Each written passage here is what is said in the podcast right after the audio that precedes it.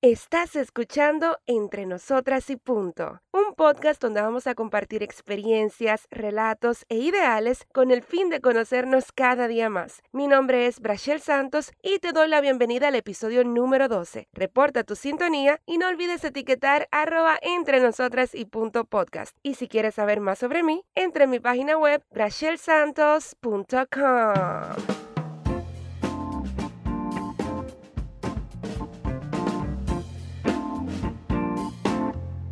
Hello, hello, hello, hello, hello, mis queridas, bellas, hermosas y preciosas amigas. Bienvenidas una semana más a este bello, hermoso podcast entre nosotras y punto. Y gracias a ti por estar ahí una semana más aquí conmigo. Gracias de verdad por mantenerte fiel escuchando, ya que estamos en la última semana de enero, mi amor, y que estamos en el 2021. Tú sabes que venimos con todo en este año y pues no me quise quedar atrás antes de que entre el mes del amor y la amistad, que es febrero, contarles a ustedes un poquito sobre el tema que ya vieron en el título, que es sobre relaciones tóxicas. Pero antes de eso, quiero decirte a ti que si es primera vez que escuchas uno de estos episodios, pues que vayas desde el episodio número cero para que te pongas al día con la temática de este proyecto y nada, para que vayas pues encajando en esta linda comunidad. Y bueno, para comenzar el tema de hoy, por supuesto que yo no le iba a hablar sola, mi amor, porque yo no soy una experta con todo lo power de ese tema. Yo tengo a una invitada sumamente especial quien nos va a hablar más sobre el tema de relaciones tóxicas y es nada más y nada menos que María Teresa Linares. ¡Wow! ¡Aplauso de nuestro público!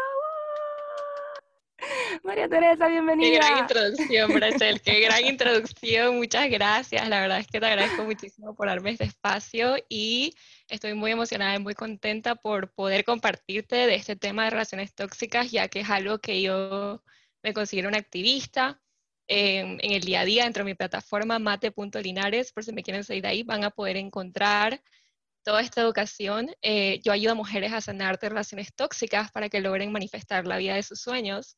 Así que espero que esta educación les pueda servir a todas aquellas que están buscando por un apoyo de alguien externo a su situación, ya que sabemos que muchas mujeres en este tipo de situaciones se pueden sentir muy solas, muy alineadas de los demás, por el tipo de relaciones que estamos viendo. Así que vamos a entrar en esta conversación y van a poder entender un poco más a fondo esa dinámica y por qué ocurre, ¿no?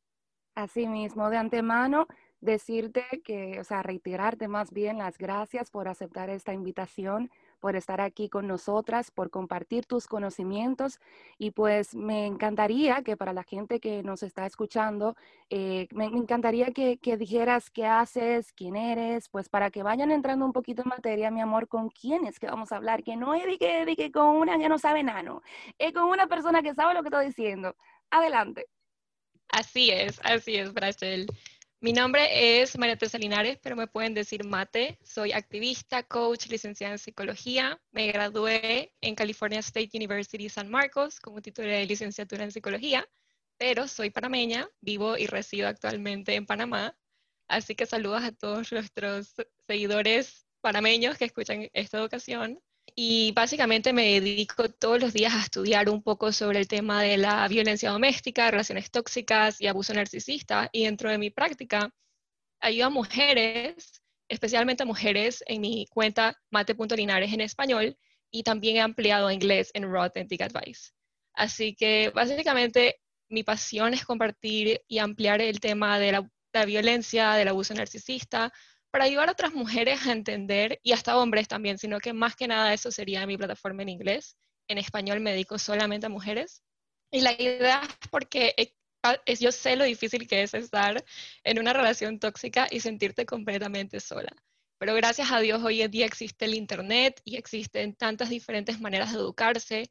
Y yo no creo que tienes que tener una licenciatura en psicología para reconocer estos red flags o estos peligros que pueden ocurrir en tu relación y mi misión es poder ayudarlas a ustedes o a las mujeres que nos están escuchando a poder entender esta difícil situación y poder salir de, eh, del abuso y la violencia y crear una vida con mucho más resiliencia y fortaleza.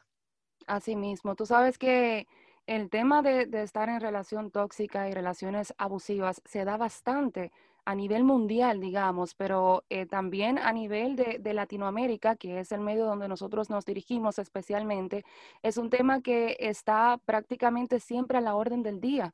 Por lo tanto, sentí prudente invitarte, pues, para que nos arrojes luz sobre, ya para, para ir iniciando y entrando en materia, ¿qué es una relación tóxica? ¿Cómo yo definiría ese término? Bueno, una relación tóxica es una relación entre dos personas. Usualmente estas dos personas tienen como una manera de ver el mundo y una manera de ver la vida eh, bastante única dentro de las relaciones. Está la persona que es el agresor y está la persona que es la víctima. Son dos papeles que, juegan estas dos personas dentro de estas relaciones. Y lo que ocurre es que eh, la víctima está siendo victimizada en esta situación y, y está causándole un daño emocional o físico o sexual, dependiendo de qué tipo sea la violencia, pero más que nada estamos viendo un problema emocional con la víctima. O sea, la, víctima eh, empieza a sentirse mal consigo misma, empieza a sentirse, o sea, un daño emocional causado por la violencia que, que ocurre gracias a que el agresor en esta relación te causa este daño a la víctima. Pero lo interesante de estas relaciones tóxicas es que empiezan desde muy pequeño en la niñez. Por ejemplo, una persona que cae en una relación tóxica no es que cayó, no siempre, sí puede pasar que la persona cae en una relación ya adulta, digamos que viene de una, de una situación de casa normal, sano, amor real, amor de verdad, y tiene la mala suerte de caer con una persona abusiva y agresiva. Pero usualmente, y la mayor parte de las veces, esto empieza desde el hogar. Digamos que los padres eh, son, tienen una relación tóxica y tienen sus hijos, y los hijos ven estas dinámicas, ven como el padre es agresivo hacia la madre, entonces eso le causa al niño como un ambiente tóxico y como este ambiente como extraño, porque de vuelta, cuando estamos niños, nosotros estamos viendo a nuestros padres para que nos den amor y nos enseñen qué es el amor. Entonces, cuando estamos viendo relaciones tóxicas, es un amor distorsionado, no es un amor que es real, que es bueno, que es compasivo, que es empático. Entonces, este niño crece en este, en este ambiente tóxico y después crece en el mundo, cree que la vida es así, cree que el amor es así y se encuentra con una pareja que también es tóxica. Ahora, dentro de estos dos papeles, el agresor y la víctima, ¿verdad? Son parecidos y diferentes al mismo tiempo.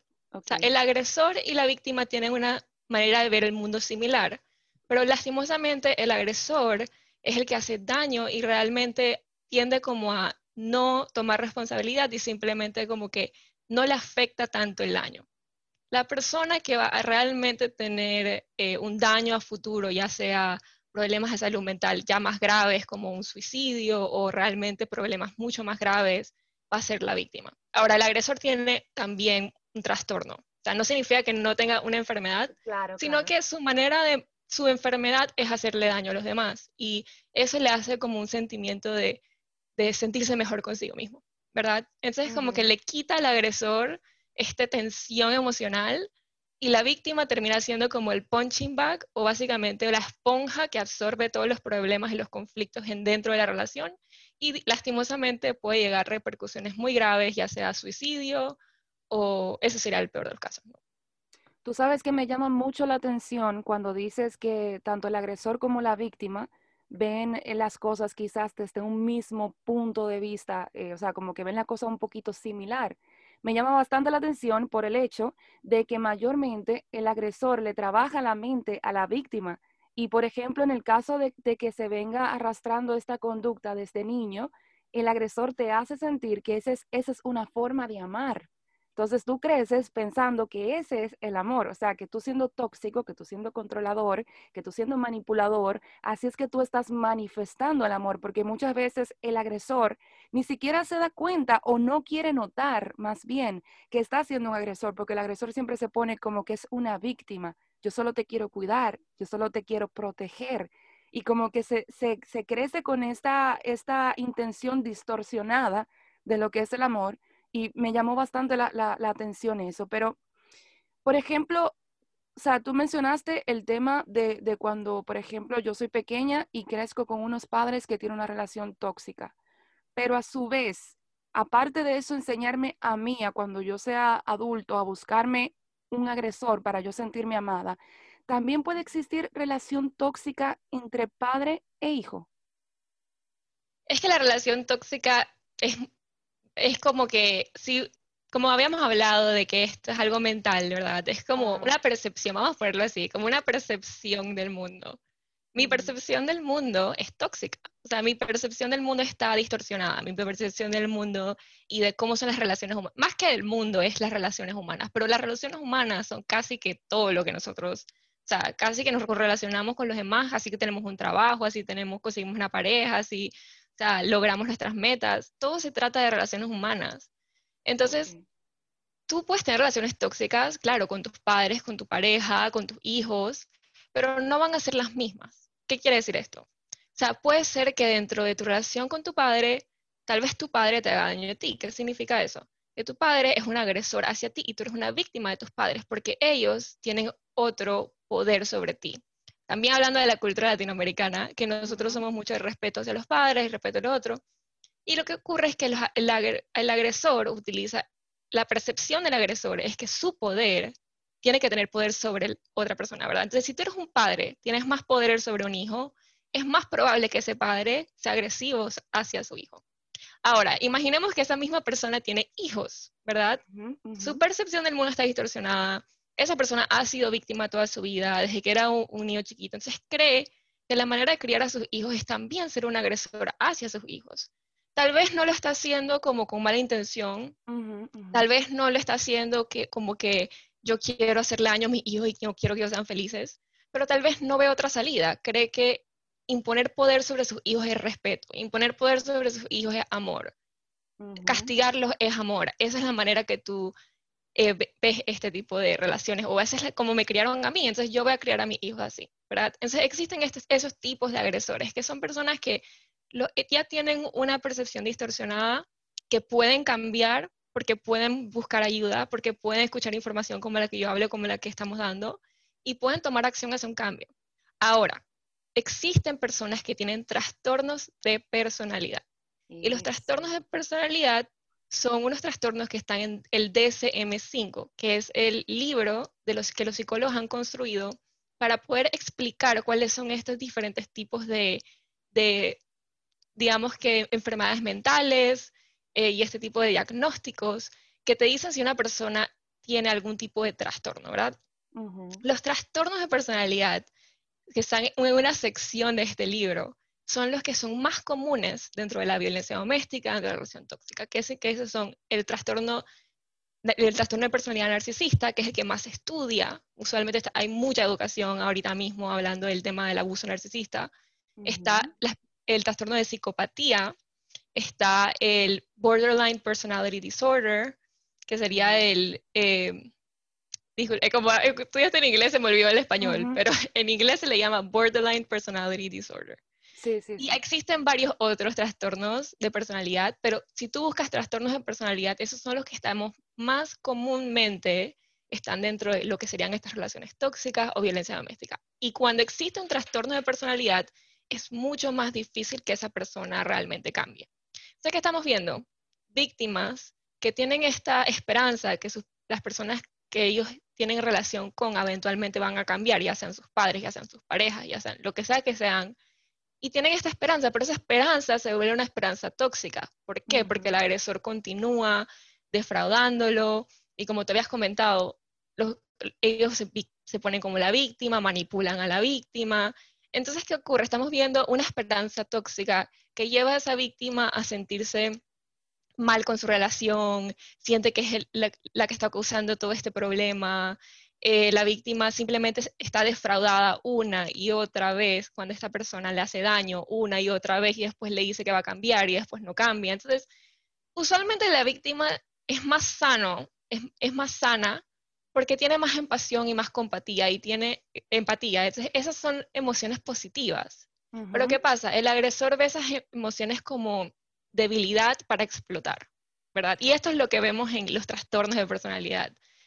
Ya, más, más, más trastornos. O sea, cuando tú estamos hablando de, tal vez yo crié a mis hijos, me criaron de una manera, yo los creo de otra, tal vez eso ya sea algo cultural, social, o sea, que se puede modificar, Pero ya cuando ves una persona que, por ejemplo, disfruta ver a una víctima sufrir, porque cuando estamos viendo los trastornos estos de personalidad, ellos disfrutan ver a la víctima sufrir. Ahora ellos no le van a decir a la víctima que lo disfrutan, no, se lo van a decir, no lo van a explicar, no se van a reír en sus caras tal vez. Pero ellos eh, se le llama suplemento narcisista. Cuando la víctima sufre, cuando la víctima se siente mal, cuando la víctima les da atención, cuando la víctima se queda, todo eso es un suplemento para ellos y el ciclo del abuso que ellos están perpetuando lo hacen de maldad. Entonces ahí es donde es más peligroso aún y donde las personas y las mujeres que nos están escuchando deben estar muy atentas qué tipo de persona realmente tienen a su lado, o sea, qué tipo de persona están permitiendo que sea su pareja o qué tipo de persona, porque hasta cierto punto la víctima tiene cierta responsabilidad y por eso es que nos, yo trabajo mucho con ellas, porque les digo, ¿sabes qué? O sea, sí es difícil, es difícil tener un padre con, e, con este tipo de trastorno o es difícil tener una pareja, pero hasta cierto punto tú eres la única persona que puede decir no más. tú eres la única persona que puede poner tus límites sanos. Y límites sanos, si lo quieres compartir un poco más adelante, podemos hablarlos, pero claro. los límites es decir no o alejarte de la situación. Y eso es algo que utiliza mucho el agresor para como que no te vayas, como que hacerlo la víctima sentir culpable. Pero los límites dentro de las relaciones son sanos. Entonces, si no tenemos límites, eso puede causar muchos problemas con con nuestras emociones, nos pueden hacer sentir violentados o violados. Y es importante que sepamos cuáles son nuestros límites, aunque sean mentales. O sea, cuáles son mis límites, qué es lo que yo estoy dispuesta a aceptar y qué no estoy dispuesta a aceptar.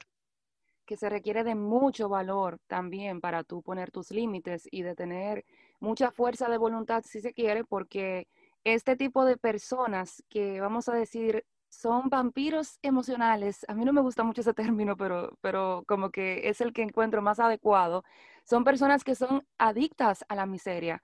O sea, que, que si por ejemplo pasa cierta situación, ajá, y te piden perdón y está todo bien, todo calmado, no pasan dos semanas con todo bajo control, porque aprovechan la mínima situación para hacerte sentir que tú no vales, para hacerte sentir de nuevo en el suelo, en el piso, porque esa es la forma de tenerte controlados. Entonces yo, siento como que requiere de mucho valor tú poner como que esos límites.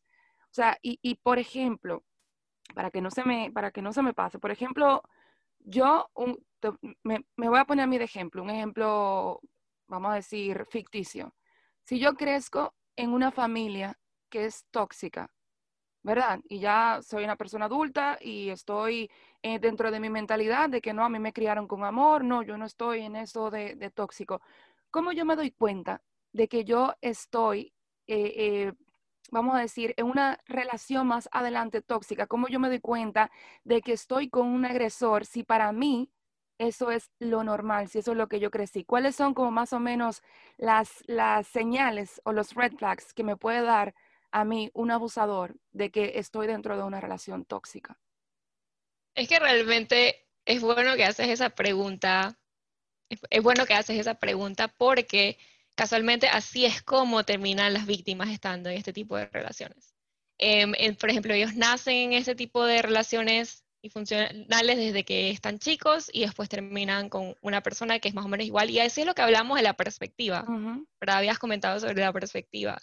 Em, y la cultura también, o sea, nuestra cultura nos, nos, a veces nos lleva ahí. Pero, ok, em, lo que habías preguntado era, ¿cómo sabemos si esta persona es tóxico hacia nosotros cuando ya, cuando hemos, o sea, cuando hemos crecido en este ambiente, verdad? Sí, claro, o quizá también nosotros poder identificar entre nosotros factores tóxicos que le estamos dando a los demás y quizás no nos estamos dando cuenta. O sea, cómo de parte y parte, cómo yo sé que, estoy en una relación tóxica, ya sea de mano de la otra persona o quizás que yo lo estoy ocasionando. ¿Cómo me doy cuenta de eso? Ok. Algunos síntomas que esta persona puede tener es que uno tiene que estar muy al día con este tipo de cosas, porque si esta persona no está demostrando empatía y compasión con los, tus sentimientos, por ejemplo, los sentimientos de los demás, eso es un red flag por ejemplo, si tú tienes empatía y compasión, eso es lo primero que te dice que tú no eres realmente una persona tóxica, ¿ok? Porque esas son emociones positivas y lindas e importantes dentro de las relaciones. Pero cuando estamos con una persona tóxica, esa persona va a utilizar nuestra empatía y nuestra compasión en contra de nosotros. Se le llamaría como weaponizing them, utilizando como si fuera un arma contra nosotros. Obviamente si hemos estado manipulados, esto, sería la manipulación, pero si hemos experimentado manipulación desde muy, muy pequeños, nos va a ser difícil entender realmente qué tanto ellos están realmente haciéndonos un daño o qué tanto eh, tenemos que hacerlo por, por, porque es parte de la relación. Pero para poder responderte mejor a esa pregunta, o sea, quiero que se escuchen las, todas las que nos estás escuchando, piensen en, ¿estás sacrificándote dentro de tu relación? O sea, todo lo que tú haces, sientes que es un sacrificio por la otra persona o por tu familia, o sientes que tú lo haces porque tú quieres. Si esta persona te da un espacio emocional para que tú puedas compartir tu punto de vista, para que tú puedas eh, poner tu perspectiva, para que tú puedas demostrar tu autenticidad, por ejemplo. Esto es muy importante dentro de las relaciones. Pero entre las relaciones tóxicas es muy difícil poder ser uno mismo sin que esa persona quiera controlar, cambiar, modificar o hasta hacer daño a la, a la persona que está siendo auténtica, porque esta persona tóxica no ve a los demás como un ser humano individual estas personas tóxicas tienden a vernos como una extensión de ellos mismos. Entonces ellos quieren que todo sea como oh. una burbujita, un cuadradito, y que todo el mundo esté en filita detrás de ellos. Imagínate, si esto es un padre, si esto es un padre, ¿verdad? Está criando a sus hijos, va a ser mucho muchas veces es algo cultural, que, o por, decir así, le echamos la culpa a la cultura o le, ponemos un nombre de cultura. No es que todo el mundo tiene que ser igual a la sociedad, ¿verdad? pero realmente es como que uno tiene el derecho de ser uno mismo, uno tiene el derecho de ser auténtico. Si tú te sientes en que, esta persona te está, em, no, te, no te ha permitido ser tú mismo del día que tú naciste, digamos que es un padre, es un red flag de que esa persona tiene algunos rasgos narcisistas o puede llegar a tener hasta un trastorno de personalidad narcisista, pero no lo sabemos, ¿verdad? No lo sabemos. Lo importante es que tú puedas ser libre ¿verdad? Tú tienes que poder tener esa libertad. Em, de vuelta, habíamos hablado de la manipulación, ellos les encanta manipularnos y esto tiene, goes hand in hand o va de la mano de la autenticidad. Si no podemos decir quiénes somos, no podemos poner otro punto de vista, no podemos decir lo que queremos, lo que no queremos, va a ser muy fácil que nos manipulen y que hagamos todo lo que esta persona quiere que, haga. Em, entonces, eh, ¿qué más? Ellos em, realmente son personas agresivas ellos pueden llegar a, eh, eh, hacer daño físico, emocional o sexual, y en cuando ellos llegan a, tener, hacer este daño, usualmente voltean la tortilla y dicen que la víctima o sea, fue el que tuvo la culpa. Por ejemplo, en el momento que yo te hago un daño, em, lo hice por ti, lo hice porque tú estabas ahí en ese momento y simplemente tú hiciste tal cosa y porque tú hiciste tal cosa, yo tomé acción hacia eso, ¿verdad? Eso es, no es tomar responsabilidad, y a ellos les cuesta muchísimo tomar responsabilidad. Ellos nunca se van a disculpar contigo por nada de lo que han hecho, nunca van a aceptar que han sido agresivos, nunca van a aceptar que han sido abusivos. Y si en algún momento dicen lo siento, usualmente son mentira. O sea, es un lo siento que dura a corto plazo y solamente es para que la víctima se mantenga en la relación y ese suplemento que ellos tienen de ti, de esta víctima, Em, se mantenga y que ellos no, o sea, que ellos básicamente puedan seguir manipulando, haciendo daño y violentando, porque ellos están adictos a, este, a esta violencia, son adictos a la violencia, realmente ellos eh, viven por la violencia. Son personas muy raras, o sea, no todo el mundo que ustedes, o sea, no van a ver, no, todo el mundo es narcisista, me explico. son muy pocas personas y espero que esto no sea la o sea, la que nos está escuchando en estos momentos, espero que esta no sea tu situación, porque son personas extremadamente difíciles, se les puede decir difíciles, complicados, cerrados, o sea, hay muchas palabras para explicarlos, pero son personas muy diferentes, realmente. Se puede decir que son pasivo-agresivos. Ajá. Porque pero, y lo más característico, sí, pero lo más característico, creo que ya termino con esto porque es bastante largo, es su falta de empatía y compasión. Realmente no tienen empatía ni compasión por nadie, ni por sus parejas, ni por las personas eh, alrededor.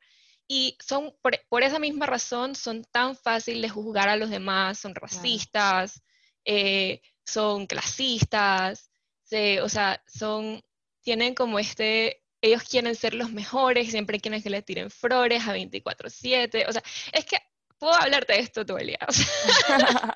tienen tantas características, pero digo, yo lo estudio, quiero que sepas que yo estudio esto porque para mí me parece esto como, como alienígena. O sea, yo jamás en mi vida, o sea, la verdad es que yo sí, sí he conocido a, conozco a una persona que yo te podía decir, familia mía, yo te puedo decir que esta persona es casi seguro que tiene un trastorno y el resto son much collateral damage. O sea, una vez que tienes una, un padre narcisista, lastimosamente ellos tienen hijos y los hijos son más o menos, o sea, terminan así y pues que tengan más que nada eh, traits, narcissistic traits, características narcisistas, porque tienen traumas y porque han visto a sus padres actuar así y no, o sea, no, no tienen idea cómo cambiar, nunca han escuchado un podcast, no han ido a la terapia y lastimosamente sigue el ciclo y las personas alrededor se enferman. Es como, me explico, no es algo que, mm, es algo que hay veces que uno diría que es daño colateral. Muchas personas dentro de estas relaciones no necesariamente tienen un completo trastorno, pero realmente su, hacen daño porque han aprendido a hacer daño, le han hecho daño a ellos y es como así. Tienen muchas para mí, por asociación, ¿verdad? Sí, y por falta de educación, por falta de awareness, porque muy poca gente habla el tema, porque hay un estigma alrededor de esto. O sea, hay muchas razones y por esa misma razón hasta yo quiero, o sea, hice mi plataforma. Porque ¿qué tantas mujeres realmente se van a poner a hablar? Y quiero que sepas que empecé en inglés también hace poco, hace muy poco. Y me, me doy cuenta de la diferencia. O sea, siento que Latinoamérica nos hace falta, o sea, nos hace falta realmente stand up for ourselves, hablar por nosotros mismos, no tener miedo a estos temas. Creo que a veces, digo, no, no es que quiero juzgar ni nada por el estilo, pero siento que estamos más avanzados en la parte, los americanos estamos avanzados en poder compartir, ser auténticos. Hay mucha presión en Latinoamérica, hay mucha presión a la mujer en Latinoamérica. Entonces, ¿qué pasa? O sea, se aprende, uno aprende por esa presión y, y, después uno no quiere hablar, uno no quiere expresarse, uno no quiere ser auténtico. Y de vuelta venimos con ese ciclo de violencia, porque al final es como que uno se queda ahí y, se, y los demás nos manipulan y, y, dejamos que nos manipulen, porque realmente empieza con nosotros. O sea, nosotros tenemos que estar educados para protegernos y para poder realmente manifestar nuestra verdadera identidad. Y no de permitir que estas personas que están enfermas o que están trastocadas o que están distorsionadas nos manejen nuestra vida y nos digan qué hacer con nuestra vida. ¿Me explico? Sí, claro. Tú sabes que yo siento como que se, se confunde mucho y hay una línea muy delgada entre la falta de respeto y los límites. ¿Por qué? Porque estas personas tóxicas que, que, le inculcan esos valores tóxicos, valga la redundancia, a sus hijos y a sus familiares y que van de generación en generación, prácticamente les enseñan que llevar la contraria es una falta de respeto. ¿Y qué es llevar la contraria? Poner límites.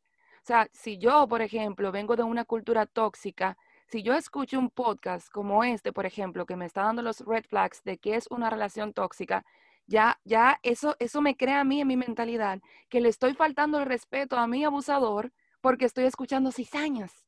¿Entiendes? Como, como que te siembran esa duda de que, de que, de que el hecho de, de tú poner límites y de llevar la contraria, entre comillas, que es faltar al respeto.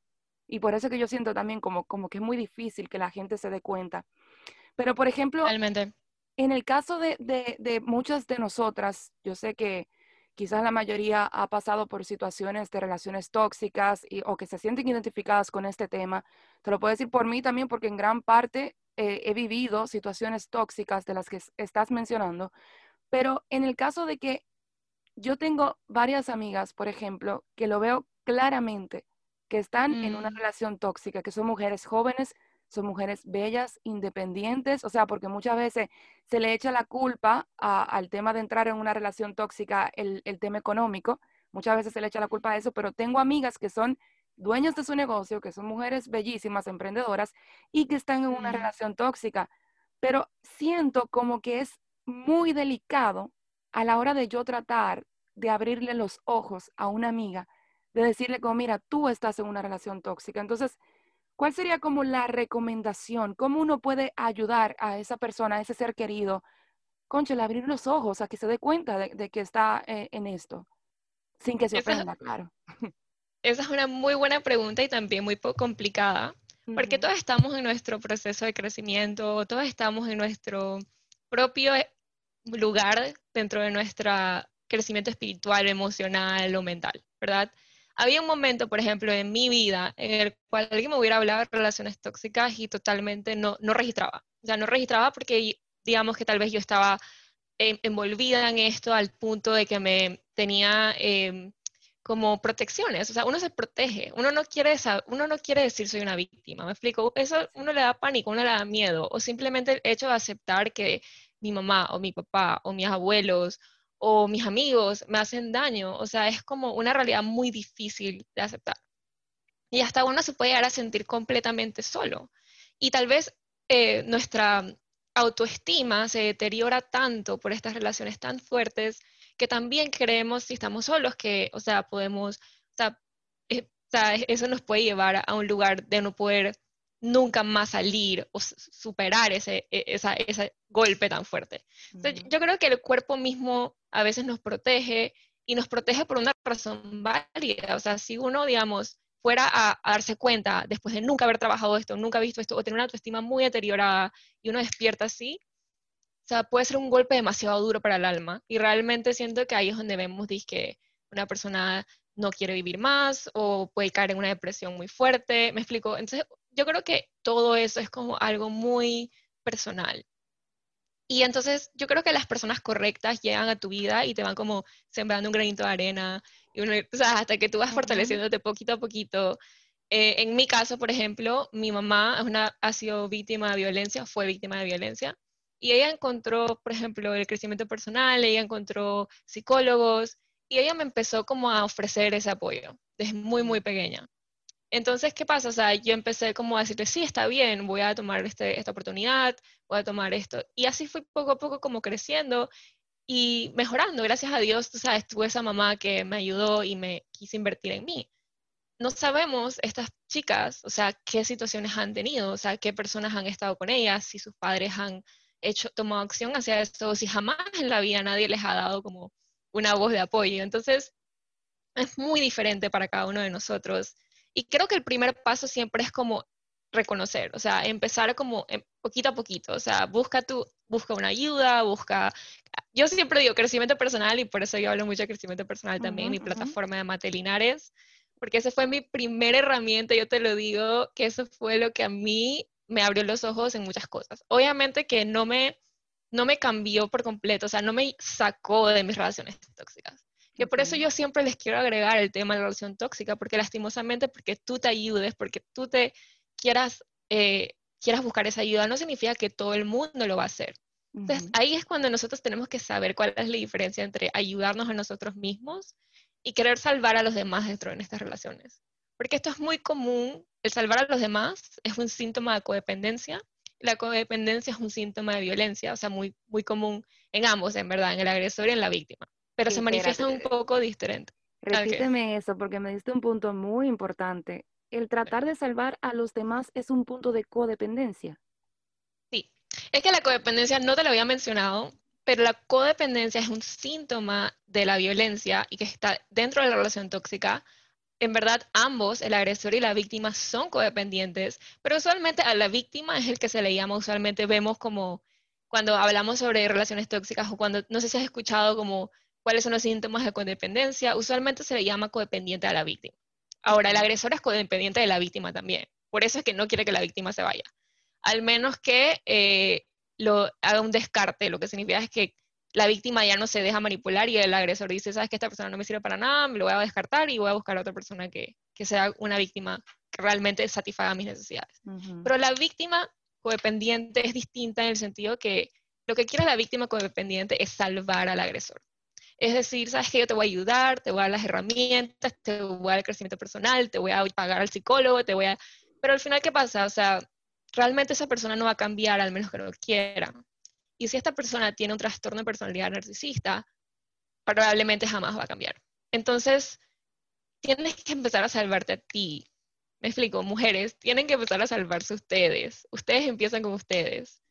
Y em, esta persona que ustedes aman, em, o sea, no, no, tiene nada de malo que los amen, pero tiene que estar muy consciente si esta persona es positiva para su salud mental o no lo es. Porque la única cura para estas relaciones tóxicas, para que tú puedas realmente poder salir de ahí, es completamente cortar todo, todo contacto con el agresor. Esa es la única manera. Y si esta persona realmente tiene un trastorno, realmente tiene un trastorno, eso va a ser un camino bien difícil y largo y complicado pero no es tu culpa, o sea, no es tu culpa que esta persona sea una mala persona, me explico, es como que uno quiere salvarlos, pero al final del día ellos hacen tanto daño que haces hasta mejor salir de ahí y empezar de nuevo. Aunque, aunque tienes que empezar con tu vida destrozada en mil pedazos y tu alma en pedacitos, porque yo, yo sé lo difícil que es eso. O sea, yo te puedo decir que yo hago esto porque sé lo difícil que es, pero tener una persona dañina, enferma, distorsionada en tu vida, va a echarte para abajo, no te va a querer ver brillar. Tú quieres a alguien al lado tuyo que te haga sentir bien por quien tú eres. Tú quieres a alguien que te haga sentir auténtico, tú quieres a alguien que te ame por quien tú eres, que te dé todo lo que tú te mereces, que te dé un amor de verdad. No este amor que es como que te doy, te quito, te doy, te quito. o sea, es como un poco, pues, hace daño, me explico, hace daño mental te tienen un roller coaster de emociones, un día feliz, un día triste, un día feliz, un día triste. Es, es un roller coaster, o sea, no es, no, no es, vida, es una, es una vida difícil. Cuando la vida debería ser hermosa y divertida, y te va quitando poco a poco como las ganas, o sea, de vivir, de echar para adelante, porque la verdad es que una persona tóxica es una persona que no quiere cambiar. Entonces ahí es donde tenemos que ver realmente si tú no eres tóxica, tú vas a buscar la ayuda. Me explico, en algún momento. Yo sé que es difícil, yo sé que es súper mega difícil, que vas a tener que como que ver la realidad y a veces eso puede ser, eh, o sea, traumático, o sea, te puede traumar y todo esto. Pero realmente, o sea, es como, esto es un camino de toda la vida, o sea, todos estamos en nuestro proceso, no te tienes que presionar para ser perfecta, no tienes que probarle nada a nadie. Y esta persona que es tóxica, te va a comparar con todo el mundo, te vas a sentir mal con quien tú eres. Y la única razón por la que te sientes así es porque esta persona tóxica te, está diciendo todas estas cosas feas. Me explico, no es porque es real. Y ahí es ahí cuando la burbuja se explota. Claro que se explota también el hecho de que esta persona creíamos que nos quería, creíamos que nos amaba, creíamos que eh, realmente, si es imagínate, perder un papá o una mamá. O sea, eso es horrible. Y realmente es como, ¿sabes? Pensábamos que esa persona nos quería de verdad. Y tenemos que darnos cuenta en nuestra cabeza, o sea, pues, o sea, aunque nos quiera, o sea, nos está haciendo daño. Es como que, o sea, ¿qué tipo de amor nos está dando esta persona? Y en ese momento que tú realmente sabes cuál es, qué es lo bueno para ti, o sea, y tú sales de ahí y tú, o sea, sales de esa relación para crear relaciones buenas y positivas y empiezas ese camino, vas a ir poco a poco como tu autoestima va a ir mejorando, vas a ir creciendo, te vas a ir, o sea, vas a ir como, todos tus miedos se van a ir como caer, rompiendo poco a poquito, porque tú eres una persona sana, tú no eres una persona tóxica. Lo que pasa es que estar de vuelta, estar con esta gente tóxica, lastimosamente te limita y te mantiene ahí. Y te hace perderte también, te hace perder tu propia identidad. Entonces, yo lo que digo es que donde, donde tú sientas que tú estás perdiendo quien tú eres, que poco a poco estás perdiendo a tus amigos, a tus seres queridos, a las personas en las que tú una vez confiaste, es porque sin darte cuenta estás en una relación tóxica. Que, óyeme, eso también yo, yo leí algo hace un tiempo y honestamente yo no, desde que lo leí como que es, es una frase de esas de Instagram que uno ve, como que me da muchas vueltas en la cabeza porque no sé cómo interpretarla. Y es que leí que cuando tú estás en una relación tóxica, es porque tú también eres tóxico, como que, como, como que porque tú también lo permites, como algo así. Y eso me pareció como un poquito injusto, porque yo dije, conchale, hay simplemente muchas personas, tanto mujeres como hombres, que están en una relación tóxica, pero no entran porque dijeron, ah, esto es tóxico, me gusta. No. O sea, entran en la relación simplemente porque eso, eso es lo que vivieron desde pequeños y eso es lo que interpretan como amor. O sea, hay muchas personas que, que están en una burbuja, como tú dices, que ni siquiera saben que están ahí en ese círculo. ¿Me entiendes? Claro. Sí, casualmente mucho, no, eres la primera que como que points it out o habla de ese tema, porque creo que hay mucho, hay como, hay este movimiento de positivismo tóxico, no sé si lo has escuchado. Oh, sí, claro que el sí. positivismo tóxico, la ley de la atracción, por ejemplo, que nos dice que nosotros estamos somos, tenemos completa responsabilidad de lo que nos ocurre. Y entonces, claro, si estamos en una relación tóxica es porque nosotros lo manifestamos y nosotros somos, o sea, uno, yo, hay como que uno tiene que tomar partes de eso, lo que quieras, tú puedes tomar lo que quieras de eso y dejar lo que quieras de tomar eso. y dejar.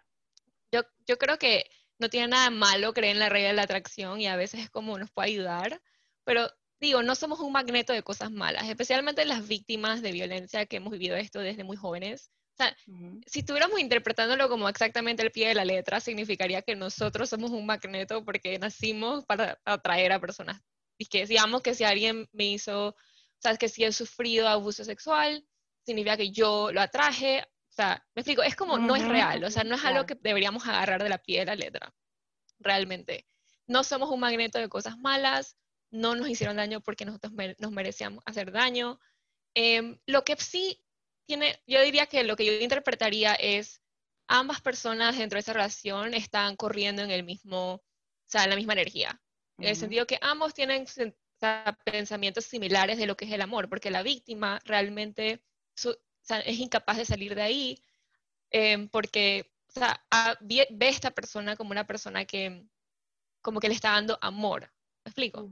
Ahora, existen más razones por qué esa víctima no se va. O sea, también tenemos que ver, o sea, el hecho de que este agresor le está dañando su autoestima y las cosas que le dice en el día a día, la hace a la víctima tener mucho miedo. Y este miedo es muy fuerte. Y a veces hace a la víctima sentirse sola, que no, muchas veces le puede llegar a decir que nadie te va a amar como yo, nadie te va a querer como yo, nadie te va a contratar, nadie, va nadie quiere nada contigo. O sea, hace a la víctima sentir muy mal al punto que la víctima ve el mundo con esos ojos. ¿Me explico? Entonces es como que, imagínate, si estoy aquí con esta persona que me hace daño y si me voy al unknown, a lo que no conozco, o sea, ¿cómo yo voy a encontrar a alguien diferente si esto es todo lo que conozco? También, ¿no? Entonces, es como que sí, pueden que estén corriendo en la misma manera de pensar, pero eso no es culpa de la víctima. Me explico, no es culpa de la víctima. Claro. Em, y del agresor no sabría decirte, porque estos agresores se han hecho por, se han hecho por traumas, o sea, gente les ha hecho daño, pero al mismo tiempo no justifica que ellos hagan este daño, me explico, no lo justifica. Ellos, o sea, creo yo que el agresor debería tomar responsabilidad, pero ¿qué ocurre? Es un trastorno de personalidad, no toman responsabilidad. Y ahí es donde tenemos que decir a la víctima, si tú puedes tomar responsabilidad, si tú puedes entender esto, o sea, toma ese poder y sal con eso y busca a las personas que te van a ayudar. Me explico, porque hay, va a haber alguien que te va a ayudar. Yo sé que suena como, tal vez no, tal vez no, no sé quién me va a poder apoyar, pero busca a la persona más sana que tú conozcas. O sea, no tienen que ser tus tíos ni tías, o sea, ni nada por el estilo. Mira, te, voy a ser bien honesta, yo, yo vivo en Latinoamérica, o sea, y yo, mis papás son personas que son de clase alta y son narcisistas, así que toda la vida la han visto mal a todo el mundo que no sea de clase alta.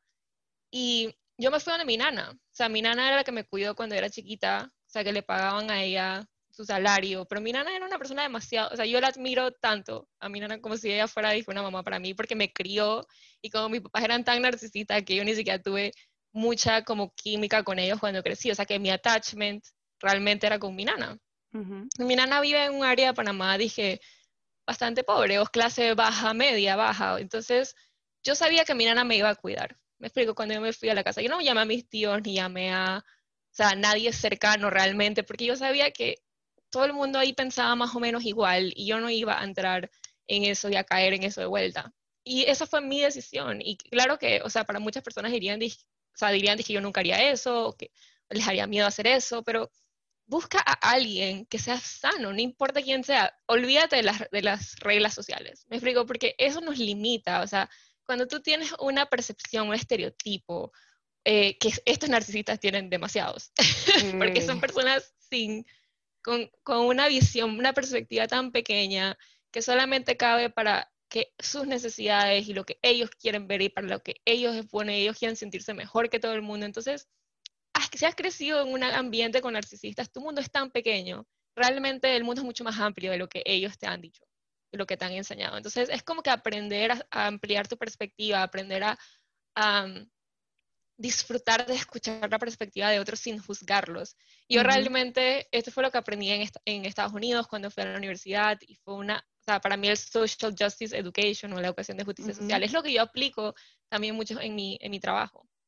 Porque realmente fue lo que a mí me salvó, o sea, hablamos sobre estereotipos, hablamos sobre cómo eso afecta a las diferentes comunidades y las comunidades marginales y, o sea, las minorías y cómo ayudarlos. O sea, para mí eso fue, eso me salvó a mí. Porque realmente yo venía de un mundo tan pequeño y de personas siendo tan críticas que yo pensaba que el mundo era así y no sabía cómo verlo diferente. Hasta que me di cuenta de este nuevo movimiento. Y a mí me pareció increíble. ¿Me explico? Entonces, ¿qué te gusta a ti? Me explico, ¿qué te gusta a ti? atrévete a pensar diferente, atrévete a, buscar otras opciones, a, no pensar en el cajón. Ajá. A romper patrones. Eso va, a definir mucho eh, tú, el, tu futuro. O sea, tú puedes convertirte en un narcisista viniendo de relaciones tóxicas o puedes convertirte en una víctima o puedes salir. ¿Me explico? Y la dificultad, la parte más difícil es decirle adiós a todo lo que tú conoces. O sea, decirle, digamos que si tienes que romper contacto con un padre, romper contacto con una pareja, romper contacto con un hijo, esa es la parte, va a ser la parte más difícil. Pero ya una vez que tú tomas esa decisión, de ahí va para arriba al 100%. Sí, mira, yo siempre digo aquí realmente, siempre trato de aconsejar a las chicas que nos escuchan que todo lo que te haga daño, todo, todo, todo, sea tu papá, sea tu mamá, sea tu abuela, tu hermanito, tu novio, tu esposo, todo lo que te haga daño, trata de sacarlo de tu vida, porque es que nosotros no vinimos al mundo a sufrir. Y, y óyeme, tal cual tú dijiste, yo sé que en muchas situaciones, o quizás en la mayoría, es muy difícil salir de ahí, porque estamos tan encerrados en esa cajita que pensamos que fuera de eso no hay nada más. Y óyeme, es tan sencillo bueno, tan sencillo desde la perspectiva mirándolo desde afuera, es tan sencillo como simplemente buscar información en línea, buscar eh, otras personas que te den otra, otra opinión, pero a la vez también es entendible como el miedo que puede sentir la víctima, pero lo importante es que yo siento como que cada quien llega a un punto, cada quien llega a un tope, aunque hayan pasado 50 años, pero cada persona llega como a ese punto en el que empieza a abrir los ojos, porque Nunca es tarde para tú salir de ese tipo de relación. Nunca es tarde para tú encaminar a tu vida lo que es el, amor real y también a tú aprender a darlo, porque, o sea, nosotros los seres humanos somos, somos criaturas, como, como mencionaste el término anteriormente, somos como esponjas. Siempre vamos como, como, como recibiendo, siempre, vamos absorbiendo lo que vemos a nuestro alrededor y a veces nos cerramos pensando en una posibilidad, en que este es el único mundo que existe. Y no, o sea, es bueno que eh, a ti que nos estás escuchando, que sepas que afuera hay más cosas, que si tú te sientes que tu, que tu dignidad o tu integridad se ven afectadas por una simple opinión que tú des, ahí no es. O sea, la persona que te maltrata por tu dar tu punto de vista, la persona que no te deja vestirte como tú te quieres vestir, la persona que no respeta tu opinión, que no respeta ni siquiera tu presencia o que te quiere ridiculizar delante de los demás, esa persona se está encargando de convertirte a ti en su presa.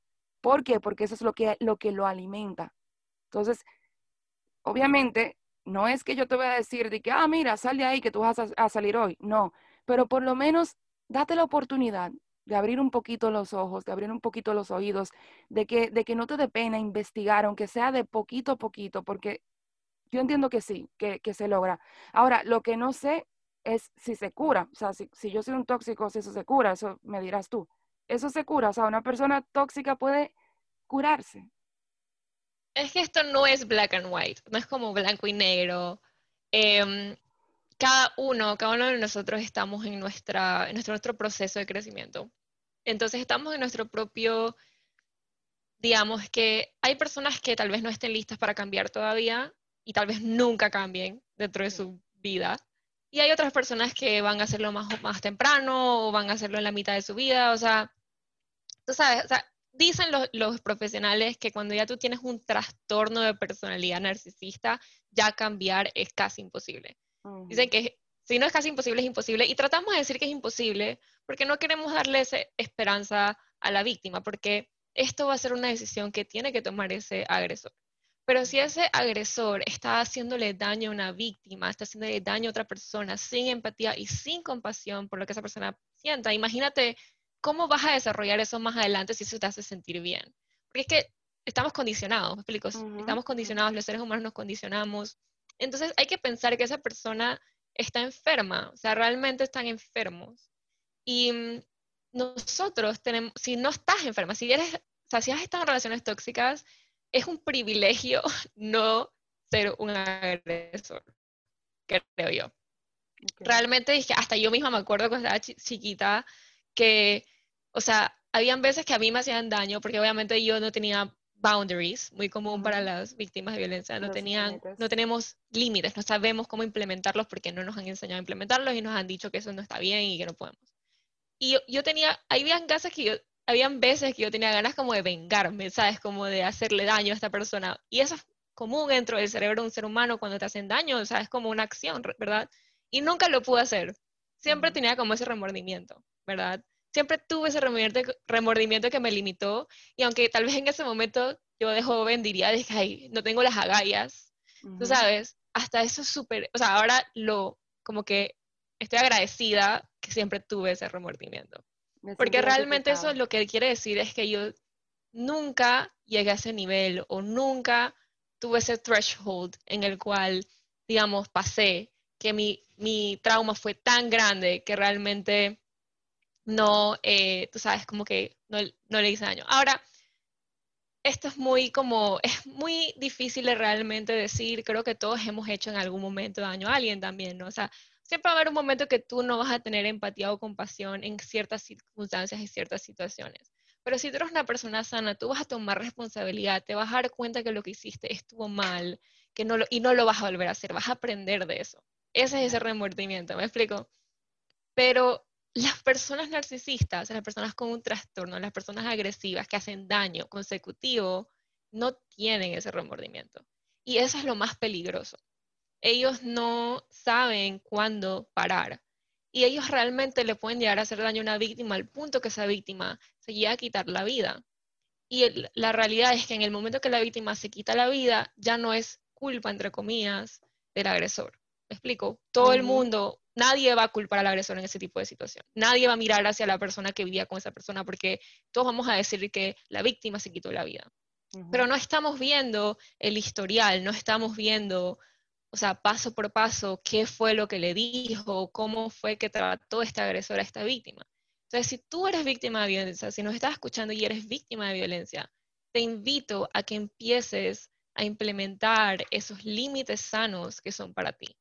Si esta persona te está haciendo daño, em, ya no importa esa persona, me explico, no se trata de ir a como que descifrar por qué esa persona es tan mala. Es como que se trata de ti, como redirige esa atención que tienes hacia esa persona hacia ti. Y esto también es otra, otro síntoma de la codependencia. Tú quieres que esa persona esté feliz y esté bien, porque o sea, tu, tu, sentimiento de felicidad está enfocado en cómo esa persona te mira o cómo esa persona te trata. Eso es un síntoma de violencia. O sea, me hacen tan, es como tratas como de apaciguar al agresor para que no te haga daño. Pero es hora de que empieces a hacer esa atención hacia ti. ¿Cómo me siento yo? ¿Cómo me quiero sentir yo? Y cuando esta persona se pone brava, se pone molesta, hace lo que sea, es hora de que tú le digas, ¿sabes qué? Me voy a remover de la situación y, hablamos después de este tema cuando estés más calmado o más calmada, porque realmente no tiene por qué afectarte a ti. Tu vida es tu vida y la vida de esta persona es su vida. Digo, o sea, estamos hablando de abuso emocional. Obviamente si esta persona ya está haciendo otra cosa física o sexual, ya eso significa completo cortar, cortar por completo a esa persona porque realmente ya eso es algo que no, o sea, uno no puede cambiar, no sabemos cuándo va a volver a pasar, ¿no? O sea, que, tienes que tenemos que ver, claro que dependiendo, pero hay que redirigir la atención a uno mismo en este tipo de circunstancias.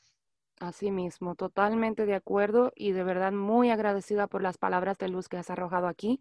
Yo sé que tú das, eh, tú das conferencias, ¿verdad? Tú das talleres para mujeres, tú ayudas a mujeres a, que puedan identificar esto más de lleno y a que puedan salir de ese tipo de relación.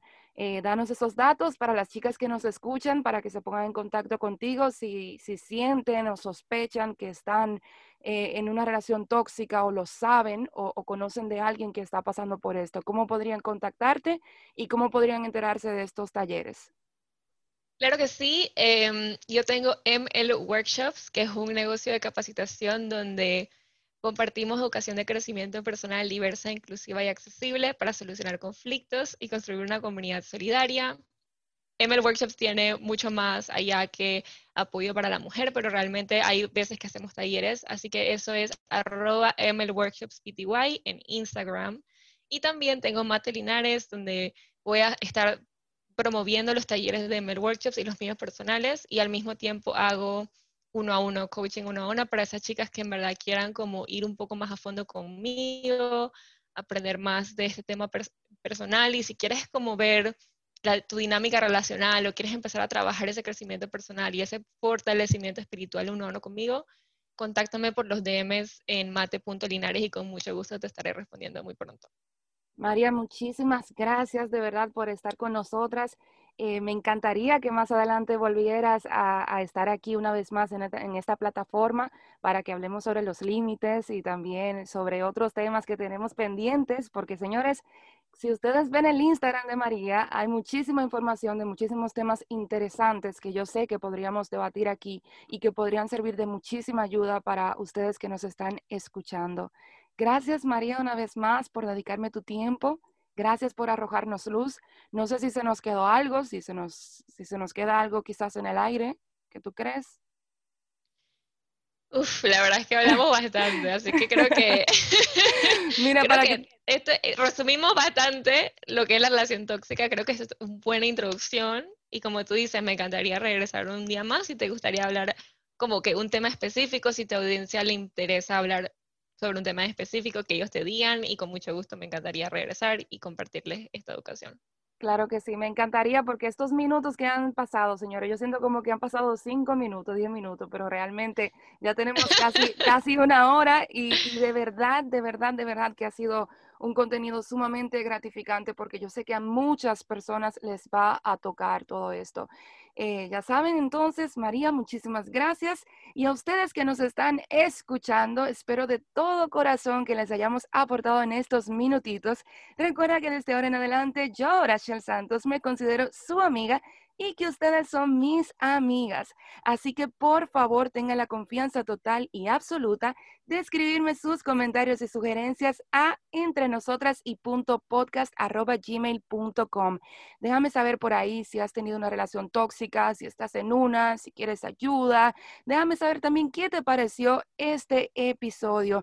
Y gracias, gracias, gracias, gracias por llegar hasta aquí. Gracias por escucharnos. Espero que de verdad juntas podamos formar una linda comunidad. Así que por favor comparte este podcast, suscríbete y si aún no me sigues en Instagram, te invito a que lo hagas a arroba Santos para que estemos en contacto directo tú y yo.